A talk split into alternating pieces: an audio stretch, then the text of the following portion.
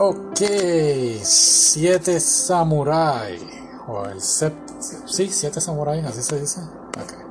Bueno, película de 1954, así que es en blanco y negro, es japonesa. Muy fantástica, me encantó. Son 3 horas y 20 minutos, casi 3 horas y media. Tiene, tiene un intermedio. Intermedio en los tiempos de antes, pues te daban un chancecito en la, en la película para levantar, tirar el baño, tirar las piernas. Ya eso no lo hacen. Creo que la última película que vi que hacen, que hicieron un intermedio fue en, en El Señor de los Anillos, El Regreso del Rey. Creo que fue la única así, no puedo pensar en otra. Creo que en Avengers, no, no lo hicieron. Así que nada, muy fantástica. Trata de este pueblo que es atacado por unos malhechores y entonces deciden ir a buscar este pues a un samurái para que los defienda y este samurái en sí contrata o subcontrata o seis otros samuráis con él o antiguos samuráis para entonces defender el pueblo.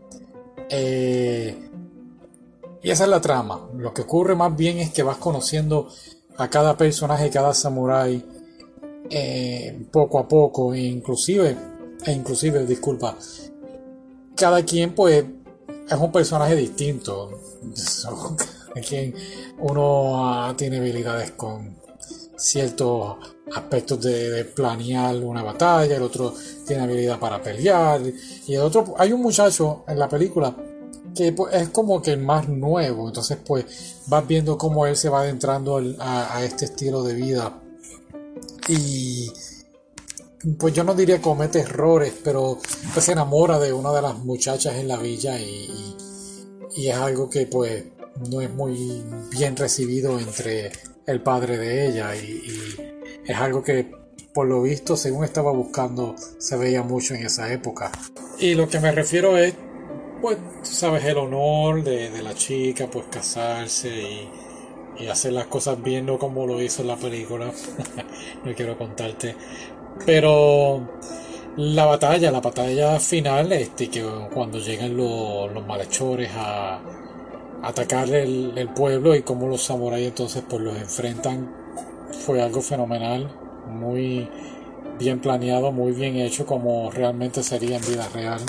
Y a lo que me refiero es que no fue como en estas películas de Hollywood exagerado y tú sabes, el personaje principal pelea con el líder. No, ellos fueron poco a poco mediante la estrategia que, que habían desarrollado y pues logran vencer entonces a, a los malos, a los atacantes, ¿no?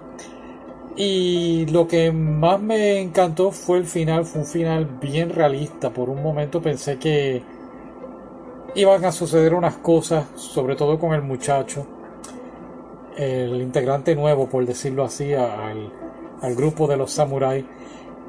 Y no sucedió y no esperaba ese tipo de final. Así que no es algo, no es una película que estás acostumbrado a ver de Hollywood que tiene un final feliz. No, este final fue un final más real.